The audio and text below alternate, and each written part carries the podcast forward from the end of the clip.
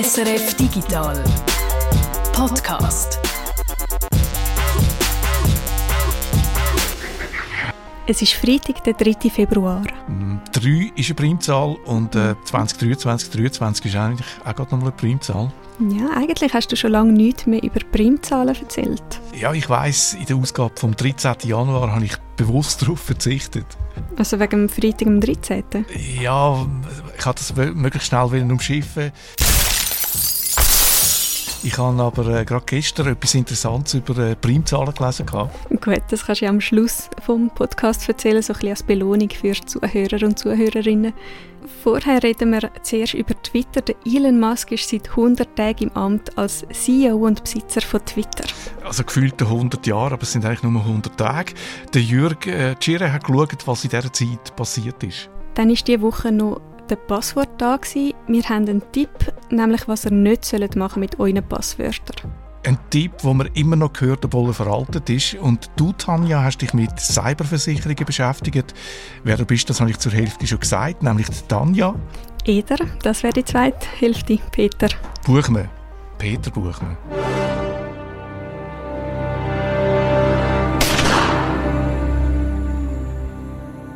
Von der Action auf der ganz grossen Leinwand jetzt äh, zu der Action im Internet. Wenn jemand 100 Tage im Amt ist, dann zieht man einmal Bilanz. Das muss man machen. Das ist ein Gesetz, äh, das heisst das, äh, eigentlich ein ungeschriebenes Gesetz.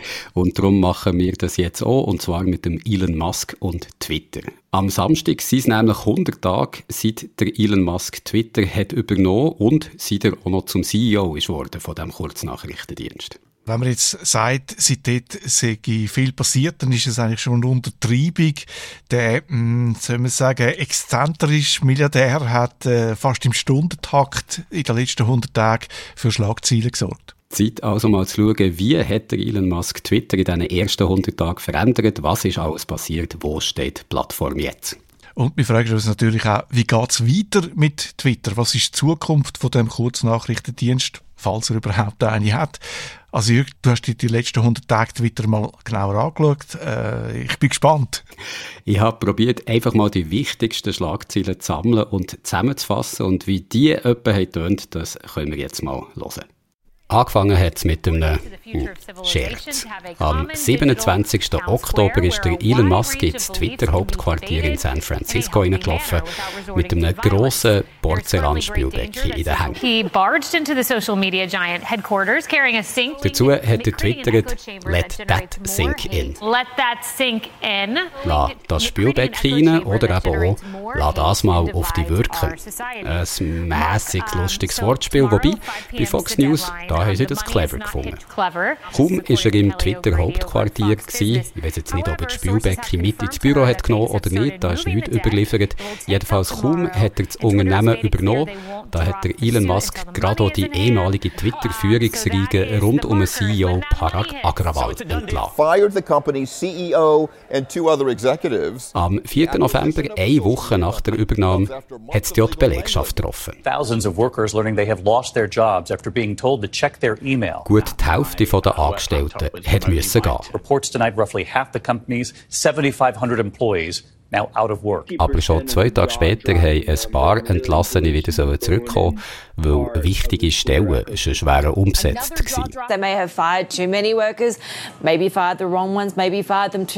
Ein bisschen später hat der Elon Musk durch seinen Plan umgesetzt, dass man verifizierte Konten in Zukunft kann kaufen kann. Also das begehrte weiße Häkchen auf blauem Grund, das soll zeigen, dass die Person, die ein Konto führt, auch wirklich die Person ist, wo sie sagt, dass sie ist. Aber es ist nicht lang gegangen, bis ein paar Nutzer Nutzerinnen und Nutzer die neue Möglichkeit gerade schon haben missbraucht. Und sich mit gekauften Konten als Person oder Unternehmen ausgeben, wo sie gar nicht sind. Auch hier ist es zum Rückzieher gekommen. Die Einführung von diesen kostenpflichtigen Konten ist vertagt worden. Now it happens that Am 16. November, drei Wochen nach der Übernahme, hat der Elon Musk den übrig gebliebenen Angestellten ein Ultimatum gestellt. Entweder sie verpflichten sich zu extrem harter Arbeit, Hardcore, oder sie müssen gehen. Elon Musk is issuing an ultimatum to Twitter employees, commit to hardcore Twitter or leave. Hunderte haben noch vor Ablauf von dieser Frist gekündigt. Von früher 7'500 Angestellten ist die Belegschaft auf rund 2000 geschrumpft. Hundreds more employees have left the company after rejecting an ultimatum from owner Elon Musk. Schon ein paar Tage später eine neue Schlagzeile. Der Elon Musk hat Konten entsperren, die bis jetzt gesperrt waren darunter das vom Ex-US-Präsidenten Donald Trump. Donald Trumps Twitter-Account is back. Gleichzeitig hat Twitter sie Vertrauens- und Sicherheitsrat aufgelöst, wo die Twitter-Richtlinie zu Hassrede und anderen problematischen Inhalten hat sollen durchsetzen. Dabei hat die Plattform, seit der Elon Musk hat übernommen, noch mehr als früher mit solchen Inhalten zu kämpfen. Hassrede gegen Homosexuelle oder antisemitische politische Inhalte die haben um gut 60 Prozent zugenommen, seit der Elon Musk Plattform übernommen hat. Hassrede gegen Schwarze sind sogar dreimal häufiger geworden. Es sieht also ganz so aus, als hätten ein paar Leute schnell testen was man jetzt auf der Plattform alles kann sagen wo der Elon Musk dort der Chef ist. Ein Mann, der sich selber als Free Speech Absolutist bezeichnet. Also als ein absoluter Verfechter von der Redefreiheit. Well, I, I, I think we, we would want to err on this. If, if in doubt, uh, let, let, let the speech Let, let it exist. Am 14. Dezember hat der Elon Musk, normal, laut eigenen Angaben, ein absoluter Verfechter von der Redefreiheit. Am 14. Dezember hat der Elon Musk das Twitter-Konto von einem jungen Studenten sperren der die Flugbewegungen von Musk seinem Privatjet hat nachverfolgt. Tonight a popular Twitter account that tracked Musk's private jet has been suspended. The move comes just one month after Musk touted his commitment to free speech. Nur einen Tag später sind auch Konten von Journalistinnen und Journalisten gesperrt worden Seiten, die über den Vorfall berichtet haben. Twitter has suspended the accounts of several journalists working for high-profile outlets. Und später dann auch die Links auf andere soziale Netzwerke, wie etwa Mastodon. The company announced today that users will no longer be able to share links from rival social media platforms. Das alles ist nach Protest schnell wieder rückgängig gemacht worden. Und der Elon Musk hat angekündigt, dass er, wenn es mal wieder grosse Änderungen geben sollte, dass er dann zuerst eine Umfrage durchführen unter den Nutzerinnen und Nutzer von Twitter. Und das hat er auch gemacht mit der Frage, ob er als CEO von Twitter soll zurücktreten soll. online poll by Elon Musk on whether he should quit as Twitter CEO. Das Ergebnis: 57,5 Prozent der Stimmen haben sie Rücktritt gefordert. The majority of those who took part voted in favor of the move. Am 20. Dezember hat der Musk dann angekündigt, er wird wirklich als CEO den Hut nehmen, sobald er einen Nachfolger oder eine Nachfolgerin hat gefunden. Elon Musk has said said he will resign as Twitter's chief executive once he found what he described as somebody foolish enough to take the job. Eine Nachfolgerin oder ein Nachfolger hat der Elon Musk bis jetzt noch nicht präsentiert. Immerhin, in der letzten Woche ist es endlich wieder ein bisschen ruhiger gewesen, rund um Twitter. Und die wohlverdiente Ruhe, die lässt uns jetzt Zeit für die Frage, wo steht Twitter heute? In welchem Zustand ist die Plattform nach 100 Tagen Elon Musk? Das ist eine Frage, die natürlich nicht so einfach zu beantworten ist. Darum glaube ich, es ist am besten, wir schauen uns das mal getrennt für verschiedene Bereiche an von Twitter, wie es da so steht um die Plattform. Zum einen mal, was das Engagement der Nutzerinnen und Nutzer angeht. Ist das weniger geworden, seit der Musk Twitter besitzt? Ist es mehr geworden? Wie steht es um das? Wir können auch die technische Seite anschauen. Wie steht es um die eigentliche Infrastruktur von der Plattform? Was ist da passiert, seit der Musk am Steuer ist? Nein, natürlich die wirtschaftlichen Aspekte. Ist Twitter unter Musk profitabel profitabler als vorher oder hat zumindest Wege gezeigt, wie die Plattform in Zukunft kann Geld verdienen kann. Und das gibt es dann das Stichwort Zukunft, dass wir noch am Schluss kommen. Wie sieht die Zukunft aus für einen Kurznachrichtendienst? Was hat der Elon Musk als für Pläne und können die Pläne auch aufgehen? Dann fangen wir doch gerade ganz am Anfang an, beim ersten Punkt. Wie haben sich die Nutzerinnen und Nutzerzahlen entwickelt, seit der Musk Twitter übernommen hat? Da gibt es ganz widersprüchliche Angaben. Twitter selber hat den Werbekunden Anfang November gesagt, das Userwachstum das sei so gross, wie es noch nie vorher war. Also noch nie haben in so kurzer Zeit so viele neue Leute ein Konto bei Twitter eröffnet. Allerdings, es gibt auch Prognosen, dass Twitter in den nächsten zwei Jahren an die 32 Millionen Nutzerinnen und Nutzer könnte verlieren weil die Plattform wegen technischen Problemen oder zu vielen problematischen Inhalten drauf für viele Leute einfach zu unangenehm ist worden und sie darum den Rücken würden kehren. 32 Millionen, das wäre etwa ein Siebtel von den aktiven Nutzerinnen und Nutzern, die Twitter heute hat. Es gibt auch Zahlen von verschiedenen Webseiten, die sagen, dass sie heute viel weniger Traffic haben, die von Twitter kämen, dass also weniger Leute auf Twitter Links zu ihren Webseiten würden teilen. Bei grossen Online-Publikationen mache ich das im Schnitt, so im Dezember sei es etwa 12 weniger gewesen als noch im Vormonat. Bei paar von diesen Webseiten hat sich der Traffic, der von Twitter käme, sogar halbiert. Das kann jetzt zum einen bedeuten, dass einfach weniger Leute auf Twitter solche Links teilen oder aber auch, dass eben insgesamt weniger Leute bei Twitter sind und wegen darum weniger Links teilt werden. Also es ist nicht genau klar, wo man da steht in dieser Sache, wie sich die Nutzerzahlen haben entwickelt. Es kann gut sein, dass im Moment wirklich mehr Leute bei Twitter ein Konto eröffnen als früher, einfach weil die Plattform in den letzten Wochen so viel in den Schlagzeilen war, das haben wir ja gehört. Es kann aber auch gut sein, dass die Leute nicht lang bleiben und die bestehenden Nutzerinnen und Nutzer der Plattform dann wirklich den Rücken kehren könnten.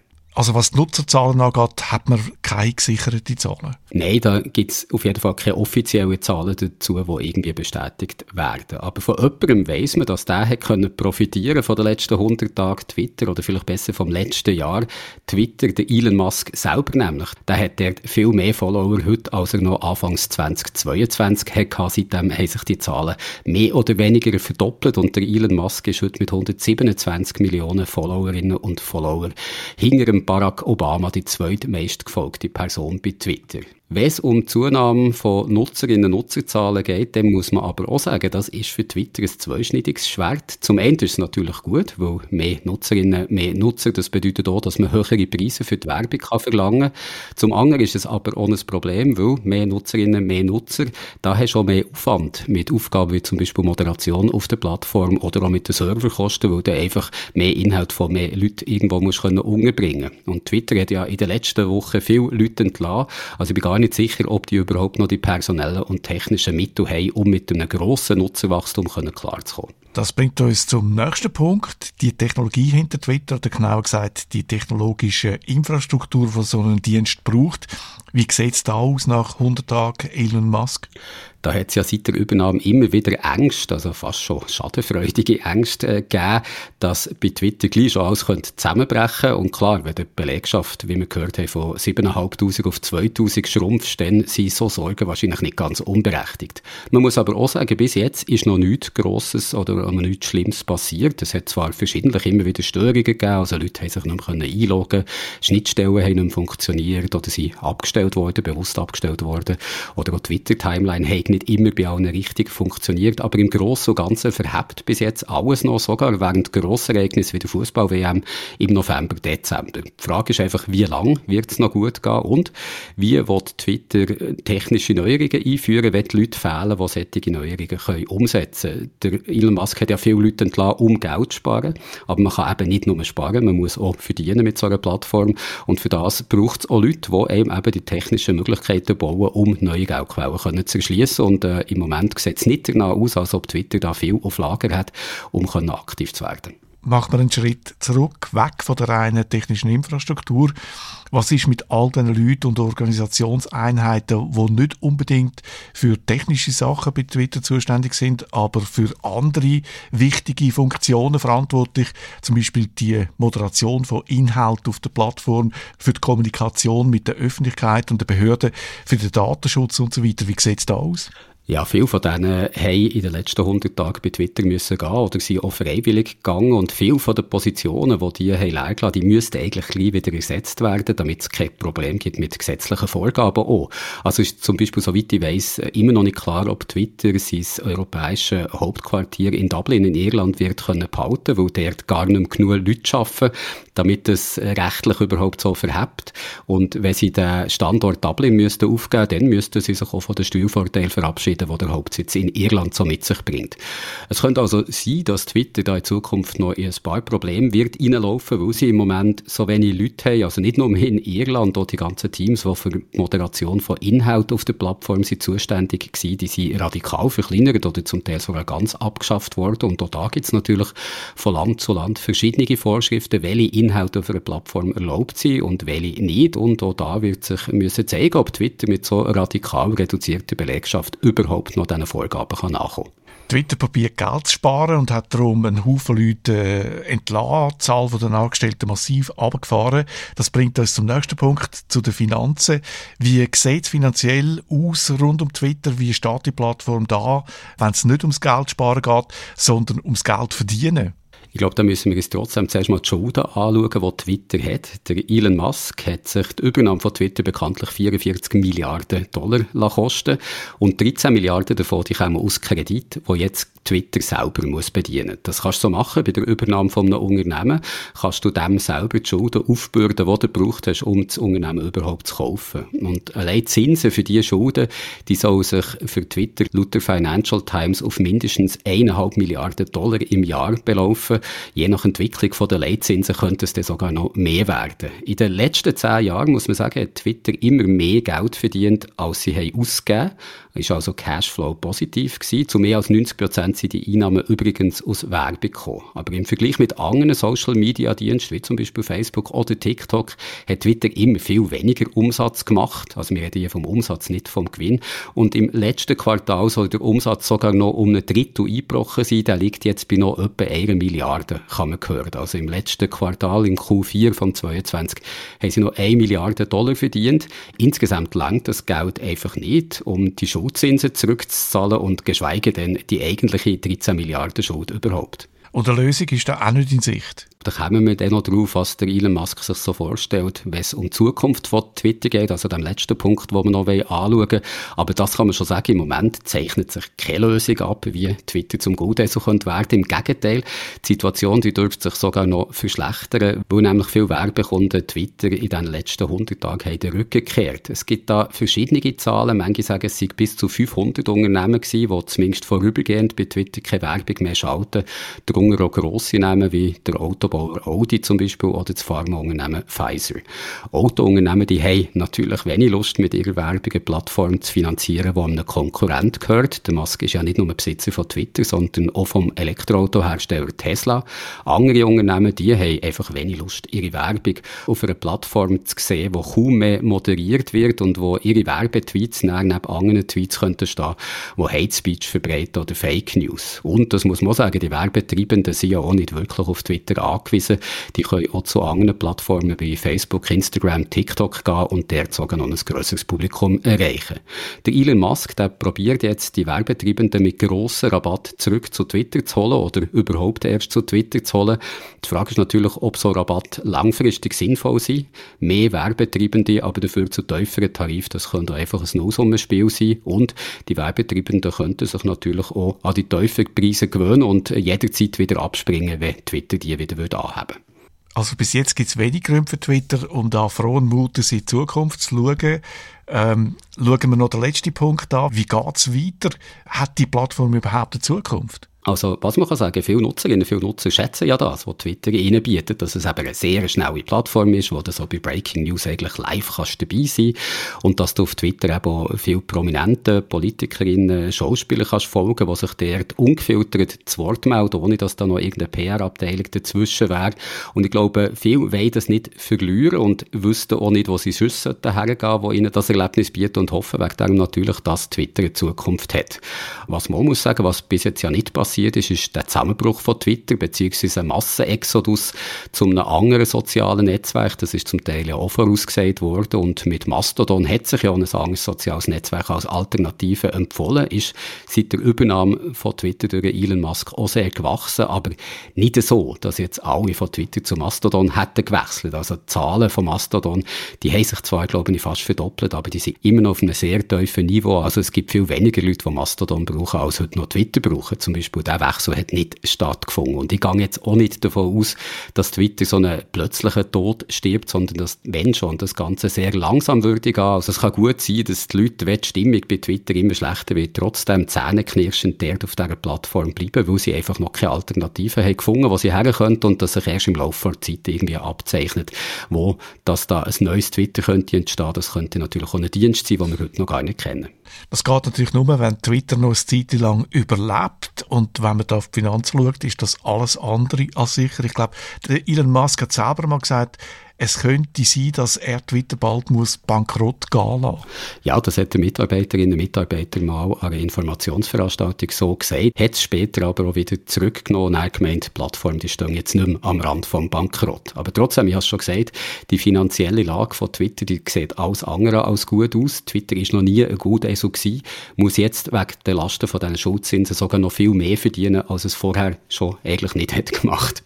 Und bis jetzt hat der Elon Musk noch nichts gezeigt, wo das könnte ändern, also dass Twitter eben zum Gold so würde. Er hat zwar viel vorgeschlagen, er hat viel überstürzt umgesetzt und schnell wieder rückgängig gemacht, aber so etwas wirklich erfolgsversprechendes, so eine richtige neue Geldquelle, die hätte er noch nicht können zeigen. Also die Einnahmen zum Beispiel, wo Twitter mit diesen kostenpflichtigen, verifizierten Konten macht, da muss er jetzt eben zahlen, wenn du so eins willst, die Einnahmen sind kaum mehr als ein Tropfen auf einen heißen Stein.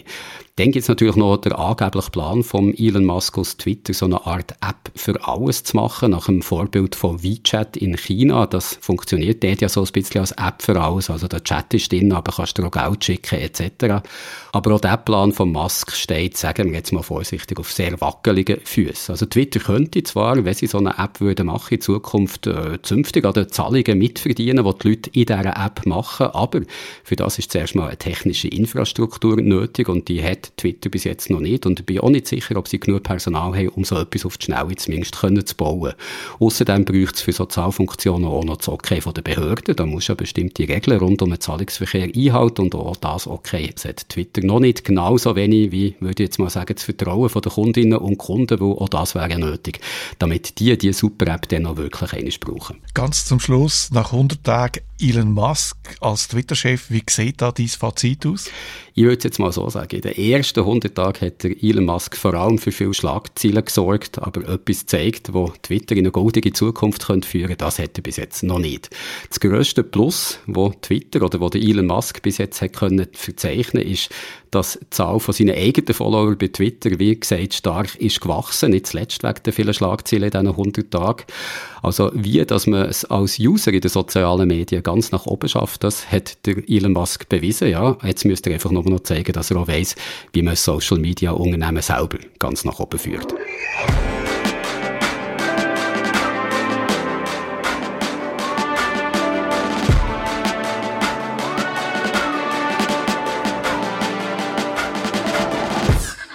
Der 1. Februar ist offiziell der Ändere dein Passwort-Tag. Der Tag, wo man seine Passwörter soll ändern Also das Passwort für das E-Mail-Konto zum Beispiel, das Passwort für den Streaming-Dienst, E-Banking und so weiter. Tönt eigentlich nach einem vernünftigen Tipp. Aber du, Jörg, sagst, es sieht ein bisschen anders aus. Ja, ich fände es besser, es wäre der Ändere dein Passwort-Nicht-Tag. Was ist denn so falsch an dem, die Idee, dass man regelmäßig sein Passwort soll ändern soll? Dunkt einem ja nicht so abwägig, wenn man das hört.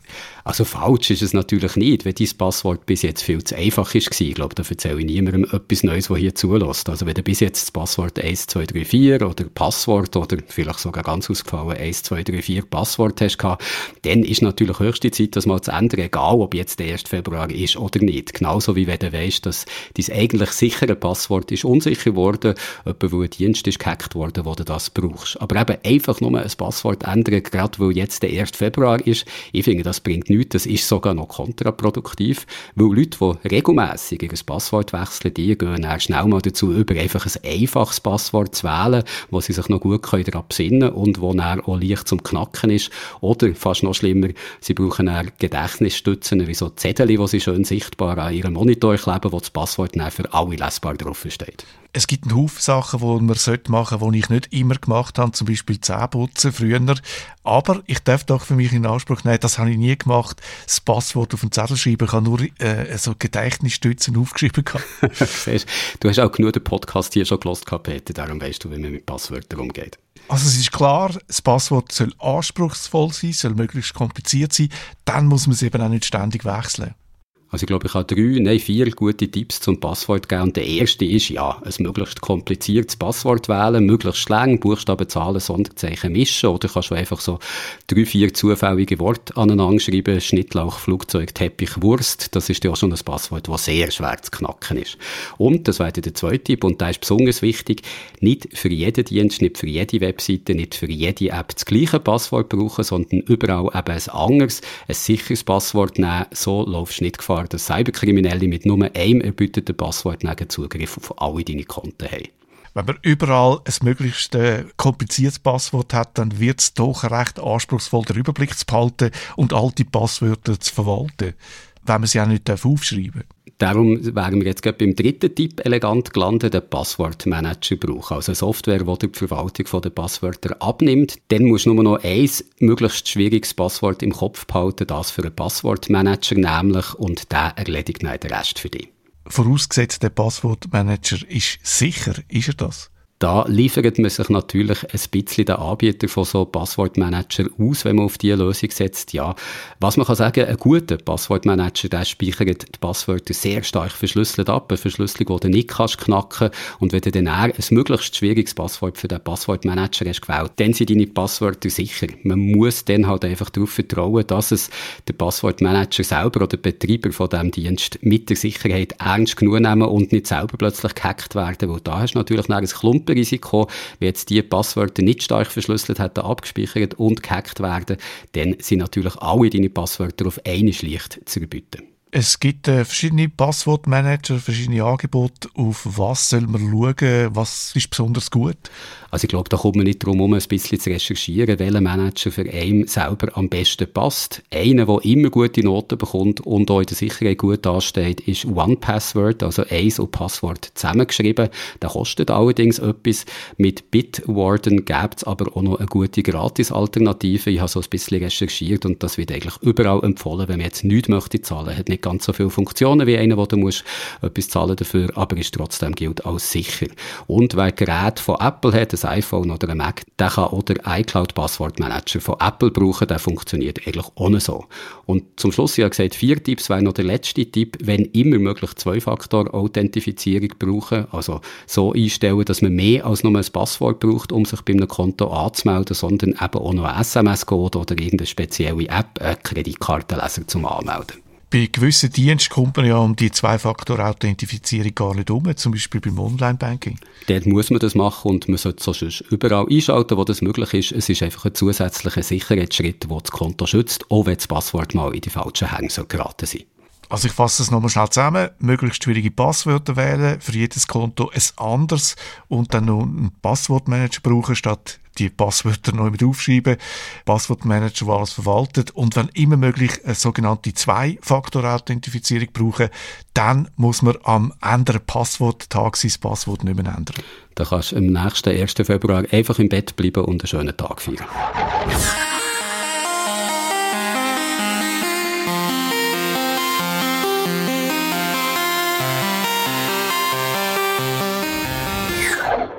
Manchmal kommt man aber auch mit dem besten Passwort nicht darum herum, das zu ändern. Nach einem Cyberangriff zum Beispiel. Die Woche sind tausende Studierende und Angestellte von der Uni Zürich per Mail aufgefordert worden, sie sollen ihr Passwort ändern. Die Uni Zürich ist diese Woche nämlich Opfer geworden von einem Cyberangriff. Das haben Sie sicher gehört. Dahinter sollen Profis stecken, sagt die Uni Zürich. Bis jetzt sei es denen aber nicht gelungen, einen Schaden anzurichten. Es sind also keine Daten gestohlen oder verschlüsselt worden. In letzter Zeit werden die Hochschulen immer wieder angegriffen. Allein in den letzten vier Wochen sind rund ein Dutzend Hochschulen Opfer geworden von Cyberangriffen oder versuchten Angriffen. Betroffen sind neben der Uni Zürich Hochschulen zum Beispiel in Deutschland, Österreich und in Holland. Hochschulen sind also attraktive Ziele. Das kann damit zusammenhängen, dass sie meistens eine sehr komplexe IT-Infrastruktur haben. Das macht es anspruchsvoll, um die Infrastruktur äh, wirksam zu schützen. Aber nicht nur Hochschulen werden ständig angegriffen, auch Konzerne und KMU bis zu kleinen Firmen oder Arztpraxen. Die werden immer wieder Opfer von Cyberangriffen, vor allem von Ransomware-Angriffen. Für diese Fälle gibt es Cyberversicherungen, also Versicherungen, die Unternehmen bei einem Cyberangriff den Schaden decken. So Versicherungen gibt es seit etwa fünf Jahren in der Schweiz und seither gibt es einen regelrechten Boom.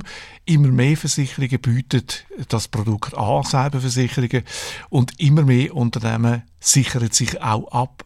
Tanja, du erzählst uns etwas über Cyberversicherungen. Du sagst, die spielen wirklich eine wichtige Rolle. Ja, die Cyberversicherungen die decken das finanzielle Risiko für Unternehmen, wenn sie angegriffen werden, dass die nicht bankrott gehen. Aber die spielen auch eine wichtige Rolle bei der Reaktion auf so Angriffe und auch bei der Prävention. Und wichtig darüber zu reden ist es, weil das Risiko besteht, dass es die bald nicht mehr gibt. Fangen wir mal von vorne an. Was zahlen die Versicherungen genau? Also wenn ein Unternehmen angegriffen wird, wenn es einen Cyberangriff gibt, dann fallen ganz viele Kosten an. Zum Beispiel kommt es oft zu einem Betriebsausfall, also dass man nicht mehr produzieren kann oder dass der Online-Shop nicht mehr läuft und die Umsatzeinbußen zahlt dann so eine Versicherung. Oft muss man auch Daten und System wiederherstellen und auch das zahlt die Versicherung. Für das braucht es ja Spezialisten, Spezialistinnen und äh, die kosten auch Geld. Es ist gut, wenn da die Versicherung kann helfen kann, sonst wird es teuer. Dann, wenn Kundendaten geklaut werden zum Beispiel, dann kann es auch sein, dass Kunden klagen und da tut die Versicherung berechtigte Forderungen zahlen. Dann obendrauf kommt noch das ganze Krisenmanagement, also Versicherungen zahlen zum Beispiel einen IT-Forensiker, die juristische Beratung, sie schauen, ob es eine Meldepflicht gibt und eventuell zahlen sie auch eine PR-Agentur. Also das Resultat aus einem Angriff, das ist äh, verheerend. Äh, es geht wirklich ins Geld, weil es braucht einen Haufen Spezialisten, Spezialistinnen. Das kann ein Unternehmen nicht allein stemmen. Ja, gerade bei einem Ransomware-Angriff, der ja immer häufiger wird, dort muss man wirklich damit rechnen, dass es mehrere Wochen Ausfall gibt und Kosten im sechsstelligen Bereich. Und gerade so für kleinere Unternehmen kann das schon lebensbedrohlich sein. Du sagst, es ist nicht nur das finanzielle Risiko, das deckt ist, auch die Reaktion und Prävention werden zahlt von diesen Versicherungen. Ja, wenn so ein kleineres Unternehmen einen Cyberangriff erlebt, dann wissen sie ja meistens nicht gerade, wie darauf reagieren. Die haben keine Spezialisten in-house für das parat. Äh, die Versicherungen helfen da, die können da vermitteln. Die Versicherungen sind ja auch daran interessiert, das Risiko von einem Angriff zu senken und darum investieren sie auch viel in die Prävention. Also viele zahlen zum Beispiel Mitarbeiterschulungen für die versicherten Unternehmen. Und etwas anderes, was sie machen, ist, sie stellen Anforderungen. Also wenn man eine Cyberversicherung abschliessen will, muss man gewisse Mindestsicherheitsstandards einhalten. Also wenn man zum Beispiel nicht regelmäßig Updates installiert und Backups erstellt, dann bekommt man gar keine Versicherung über. Die Versicherung deckt unglaublich viel ab. Jetzt hast du am Anfang angetönt, dass es die Versicherungen bald nicht mehr gibt. Es gibt immer mehr Cyberangriffe. Das heißt, das Risiko steigt für die Unternehmen. Und wenn das Risiko steigt, dann werden die Versicherungen immer teurer. Also die Prämien gehen auf, der Selbstbehalt wird immer höher und auch eben die Anforderungen, was für Sicherheitsstandards man muss einhalten muss, die werden auch immer strenger. Bis halt alles so teuer ist, dass man es nicht mehr zahlen kann. Genau, und das, das ist ja nicht im Interesse des Unternehmens und eigentlich auch nicht von der Versicherungen. Umso ironischer, dass sie ein Stück weit selber dazu beitragen, weil viele Versicherungen zahlen Lösegeld. Also Versicherungen heizen eigentlich indirekt das Geschäft mit den Erpressungen an, weil sie eben bereit sind, Lösegeld zu zahlen und das sollte man natürlich nicht. Ja, mit dem Lösegeld unterstützt man kriminelle Organisationen. Es gibt übrigens auch andere Gründe, warum man nicht zahlen sollte. Einerseits ist es einfach unwahrscheinlich, dass man die Daten zurückbekommt. Es gibt Schätzungen, dass man nur etwa 50 Prozent äh, Daten zurückbekommt, wenn man zahlt. Und man erhöht das Angriffsrisiko. Also wenn man sich zahlungsbereit zeigt, dann wird man eher auch nochmal angegriffen. Also ja, zahlen ist nicht eine gute Idee, aber legal ist es. Wie häufig kommt das vor, dass äh, Versicherungen Lösegeld zahlen? Das ist schwer zu sagen. Anbieten tun es fast alle Versicherungen in der Schweiz. Eine Ausnahme ist zum Beispiel die Mobiliar, die zahlen grundsätzlich kein Lösegeld. Oft äh, wird es angeboten, aber nur als Zusatz und oft wird es nur gemacht, wenn wirklich alle Wege schon erschöpft sind. Die AXA zum Beispiel hat mir gesagt, sie hätten noch nie Lösegeld zahlen Trotzdem stellt sich die Frage, ob ein Zahlungsverbot nicht vielleicht Sinn macht, so Diskussionen gibt es zum Beispiel in Deutschland und in Frankreich, aber in der Schweiz ist das irgendwie bis jetzt noch gar kein Thema. Das deutet alles darauf hin, dass die Versicherungen immer weniger zahlen wollen, weil die, die Angriffe immer häufiger werden. Läuft es darauf aus, dass die Versicherungen nicht mehr zahlen, dass das ganze Risiko unversicherbar ist? Im Moment geht es wirklich in die Richtung. Auf der einen Seite nehmen die Angriffe zu, auf der anderen Seite stehen die Unternehmen und dort verbessert sich die IT-Sicherheit nicht. Sie stagniert gerade bei KMU seit Jahren auf einem relativ tiefen Niveau. Also wenn es so weitergeht, läuft es wirklich darauf aus, dass Cyberrisiken irgendwann unversicherbar werden in letzter Zeit sind die Angriffe ja zurückgegangen. Wir haben das letzte Mal darüber berichtet, das FBI und andere Strafverfolgungsbehörden haben einen äh, wichtigen Akteur in diesem in dem Erpressungsbusiness ausgehoben. Und äh, da gibt es doch Hoffnung, dass es äh, nicht ganz so schlimm rauskommt, wie man jetzt könnte vermuten. Die Hoffnung stirbt zuletzt. Also drücken wir die Daumen, dass alles gut kommt. Happy End.